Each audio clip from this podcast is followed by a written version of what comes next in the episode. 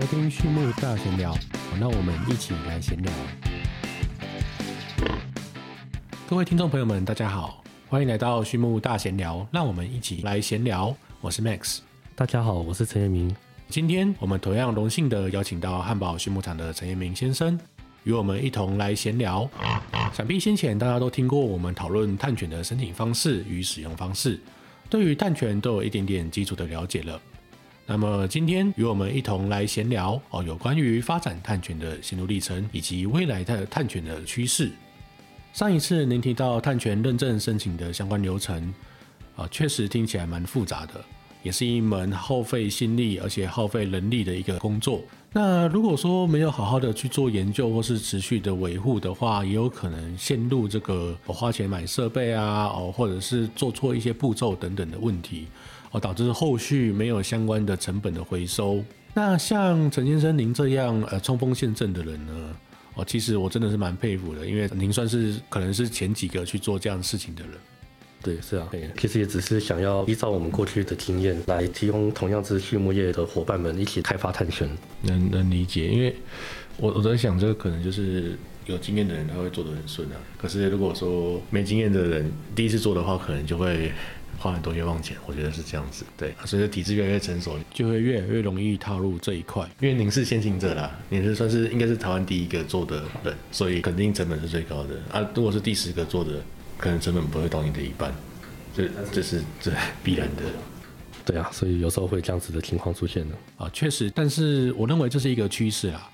对啊，那可是我觉得开发碳权是对所有的养猪业都好事情啊。我觉得不止畜牧业。哦，在台湾未来的其他的农业啊，或者这个养殖业啊、种植业，都会面临相关的碳权处理以及产业转型的问题。嗯，而且其实像二零二零年的时候，我们就已经注册完成了嘛。但是我记得至少有一两年的时间，我们都是全台的唯一有拿到碳权注册的畜牧场。在后来才出现了第二家畜牧场，所以对我来说，我会觉得有点心急，就是觉得说，其实大家真的需要碳权的量会越来越大。那我记得像今年环保署那边，他们也有去做统计，全台湾的这些中小企业，他们产生的这些二氧化碳的排放量大概是三亿公吨。那汉堡这边能够产生的碳权只有三万，那全台湾只有五百四十多万头猪而已。就算全台湾都来开发碳权的话，也顶多也只能够提供五百多万的碳权。那台湾就只有森林业跟畜牧业是目前看起来最有潜力能够产生碳权而已。所以你可以知道说，三亿跟五百多万这中间的量相差这么多。现在在交易平台都已经确定今年会成立的情况下，真的可以开始着手进行这件事情啊。不用说，等到大家都看好了才想要来做，因为通常都要花个三四五年才能够去拿到真的有碳权，能够拿出去卖。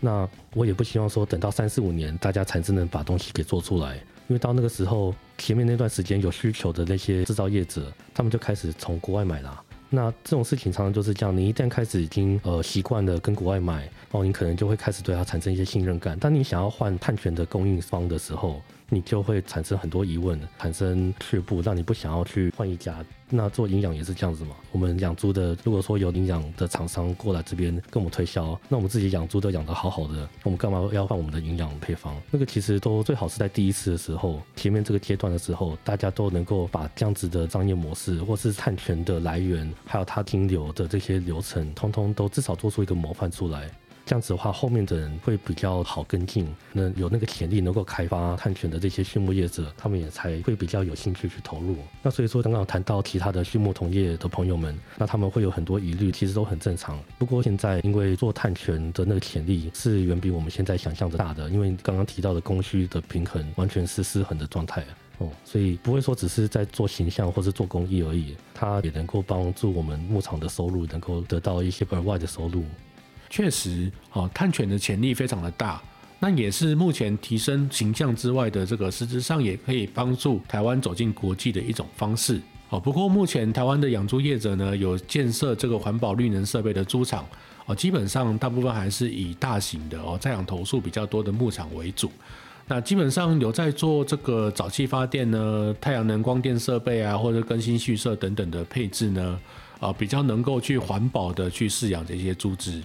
但是相对来说，呃，比较小型的这个养猪场来说呢，他们的经费上哦，可能比较有限制哦，或者是土地上哦，可能会比较有限制，就比较没有办法哦，透过设置大型的早期发电设备去做减碳这件事情。那关于这件事情呢，哦，不知道陈先生您这边有什么样的看法？刚刚提到的，可能要分切成几个角度来看。首先，第一个就是比较稍微大型一点的，或是蛮有能力的养猪场，也没有投入开发碳权哦。那我觉得，首先，当然比比较谨慎的猪场老板都会比较保守一点，然后会比较慢一点在投入这些东西。那我记得刚刚提到这些厂，他们也是比较慢才会有踏入这个早期发电。对，那所以说在情况都很不了解、很不明朗的时候，他们不会贸然的去花费精神或者金钱、各式方面的资源去做。开发这是必然会发生的事情，但是这个又会讲到你刚刚讲的第二部分，就是排碳的来源有很多，但是同样的减碳的方法也很多。刚刚就提到说，在做早期发电，它的碳权计算其实要分成两部分，一个是甲烷的破坏，一个是产生绿电。甲烷的破坏，你把它烧成二氧化碳，它本来二十八倍，你烧以后变成只有剩下一倍，而且它的量可能也稍微变少一点了。那中间的差额就是能够产生碳权。那所以说，像你刚刚讲到的比较小的厂，呃，可能五百或是两千投诉这养猪场他们不需要真正投入大量的钱去设置一个沼气发电机，哦一台可能都上千万的。但是他们只要把这些沼气给收集起来，把它烧掉，然后你再多加上一个气体流浪计，确保记录好说你每天烧了多少这些东西，然后它里面含了多少甲烷，这样子你就能够去申请碳权了。那比如说在猪舍里面的那些，比如说放屁或是打嗝，我其实可能我觉得像是养牛比较会发生这样情况吧。就是如何透过不同的营养配方来减少排碳，减少动物体内的这些甲烷的产生。那这件事情又会跟我猪场的收益有很大关系。提高消化率的同时，也就是代表说饲料它能够更有效率的被使用掉，而不是就是变成大便然后就流出去了。所以在开发探权跟同行在聊的时候，常常都会产生一盲点，就是第一个，他们觉得说，哦，这要花很多钱，又花那么久时间，到底最后有多少钱可以收回来？这完全看不到。就开玩笑就讲说，我们汉堡就是很有远见的，他讲难听也就是这个远见远到看不见。那